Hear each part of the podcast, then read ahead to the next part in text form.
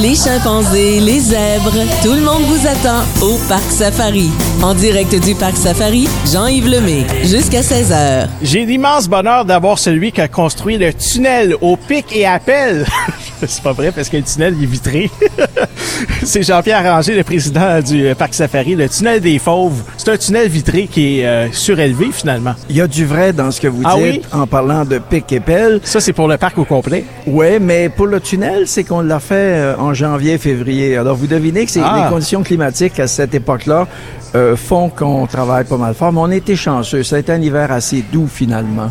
Et c'est un des endroits préférés. Il y en a plusieurs ici sur le site, là, mais c'est un des endroits préférés des familles parce que quand tu rentres dans le tunnel, c'est vraiment un effet wow. Le tunnel des félins, les lions sur un côté, puis au début, il y avait des tigres aussi sur la deuxième partie. Il y a une partie qui mesure tout près de 60 mètres, l'autre en mesure presque 120. Et l'idée derrière ça, c'était de permettre aux gens une proximité avec les félins comme on ne peut pas en faire l'expérience.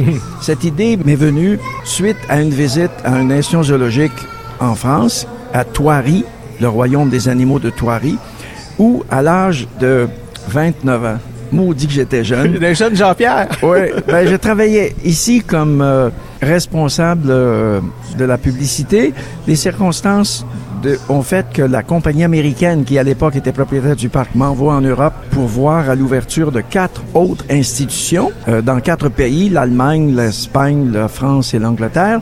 Et durant ce séjour, qu'à l'époque, à 29 ans, j'ai apprécié beaucoup, vous savez, Ben ça oui. donne des ailes quand on travaille pour une compagnie qui te permet de voyager, puis de rencontrer du monde dans le secteur zoologique qui ont des idées. Et durant ce voyage, pour l'ouverture du parc de Saint-Vrain, qui n'existe plus aujourd'hui, le propriétaire à Saint-Vrain, Monsieur le comte de Mortemart, me dit, va rencontrer mon cousin, le duc.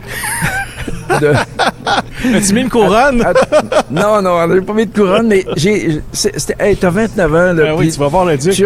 oui, mais autres, à, à cette époque-là, là, on en a assez de la royauté. Hein? On veut devenir des Ah républiques. Euh, Dans le cas de la France, l'Angleterre a peut-être une reine, mais très admirée d'ailleurs, puis bien aimée, mais on change. Bref, j'en vais rencontrer Monsieur de la Panouse à Thoiry, qui est à peu près à 20-25 kilomètres à l'ouest de Versailles.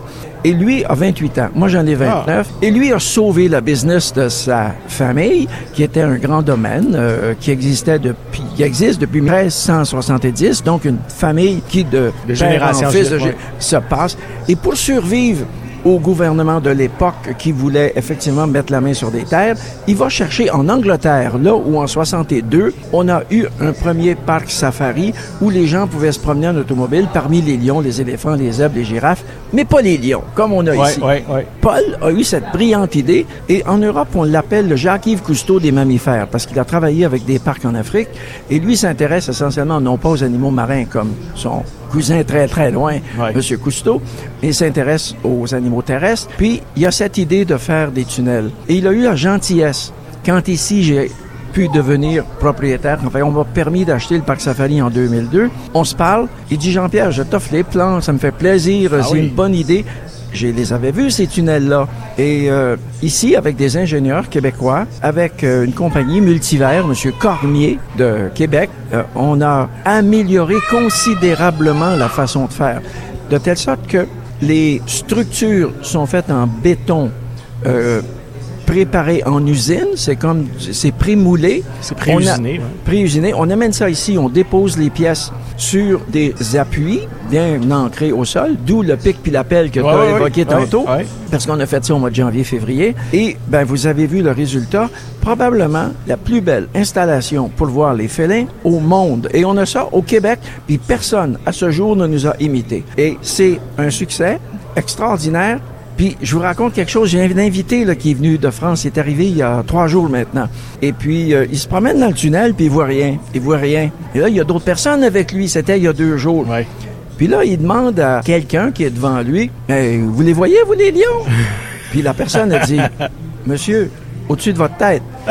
Et là, il lève la tête, il sort sa caméra, puis il prend des photos, puis il envoie ça à sa femme en Ah non, c'est c'est- c'est impressionnant, je sais. euh, Pour l'avoir vécu, tu as un lion au-dessus de ta tête. Écoute, ça, ça pèse 500 livres, un lion environ. là. Oui, un 200 kilos, 225 kilos. Et la vitre est capable de supporter ce poids-là parce que ça a tout été euh, pensé. Ben, par des ingénieurs qui réfléchissent à la capacité du verre de supporter, euh, certes, en fait, d'avoir une certaine résistance. Fait que le verre ici mesure. Écoutez, euh, si vous prenez votre pouce puis que vous regardez l'épaisseur de votre pouce là, quand il est Ouais, plié, là, la, ouais. la phalangette, là, Ouais, le dernier bout, ben, ça, ça fait à peu près 19 mm. C'est l'épaisseur de la vitre. Ben, c'est-à-dire qu'il y, a deux verres, un de 10, un de 9. Entre les deux, il y a un matériel plastifiant et collant.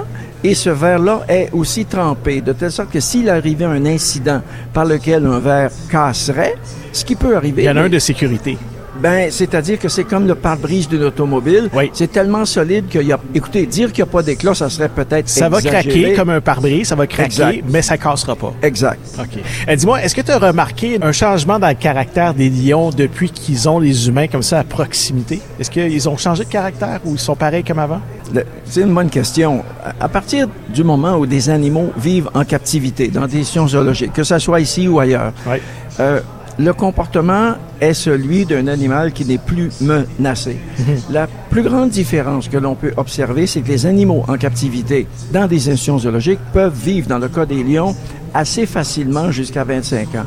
Exceptionnellement, comme ici ce fut le cas, euh, on a eu un lion qui a presque eu le record. Mais en fait, je pense qu'on a eu le record Guinness il y a de ça 12 ou 15 ans et il était rendu à 32 ans. Wow. On s'est fait battre là, par euh, le zoo de New York où eux ont eu un lion qui a décédé à l'âge de 33 ans. Ça, c'est exceptionnel parce que dans la nature, à 12, 13, 14 ans, le mâle principal, le chef de la tribu, euh, oui, il va se faire euh, agresser par de jeunes prétendants qui veulent Ouais. à leur tour avoir le droit de courtiser toutes les belles lionnes qui sont autour de lui.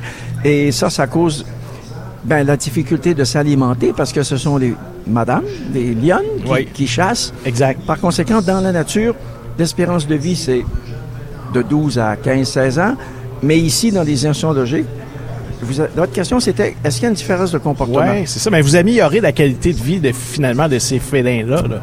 On entre dans un débat philosophique. La qualité de vie.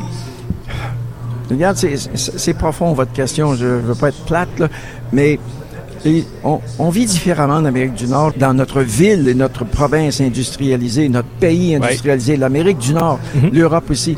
Mais si vous allez en Afrique ou au Pérou, comme il m'est arrivé de le faire, puis de marcher dans les sentiers, où les gens vivent dans des huttes, dans des conditions bien différentes de celles que nous connaissons, Oui. est-ce que les gens sont plus ou moins heureux? Est-ce que, quelle est la qualité de vie qu'ils ont? Moi, je peux vous dire que dans des endroits isolés, au Pérou, dans les montagnes, j'ai vu des enfants aussi souriants que ceux qu'on a chez nous quand on la porte. On leur, on leur donne une raison de rire et de jouer avec nous.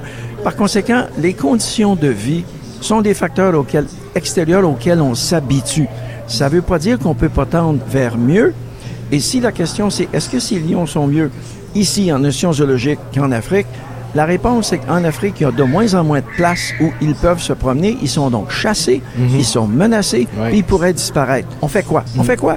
Ici, on propose depuis maintenant 51 ans d'accueillir des lions, de les reproduire, des lions blancs d'une part, puis des lions fauves d'autre part, de les présenter dans des conditions qui sont, à l'heure actuelle, optimales. Est-ce qu'on peut faire mieux? La réponse est oui. Est-ce qu'ils sont mieux qu'en Afrique? Ben, si je vous dis qu'ils vivent plus longtemps, ça veut pas dire qu'ils vivent mieux, mais ça veut dire qu'ils ont une espérance de vie plus grande et leur réaction aux humains qui s'occupent d'eux, ben, on prend pas de chance de laisser un humain entrer dans un enclos parce qu'on sait pas si Ouais. les instincts naturels de cet animal lui feraient pas lui donnerait pas le goût de venir manger une partie de ma fesse gauche ou droite pour avoir un bon steak supplémentaire à celui qu'on lui a servi. Comme toujours, très bien dit, très bien expliqué. Merci beaucoup, Jean-Pierre Ranger, le président du Parc Safari ici à Hemingford. Merci beaucoup encore de votre présence au micro. Vous venez quand vous voulez, hein? Ben, le plaisir d'être avec vous n'a d'égal que celui de le renouveler la semaine prochaine. Merci. En direct du Parc Safari jusqu'à 16h avec Jean-Yves Lemay.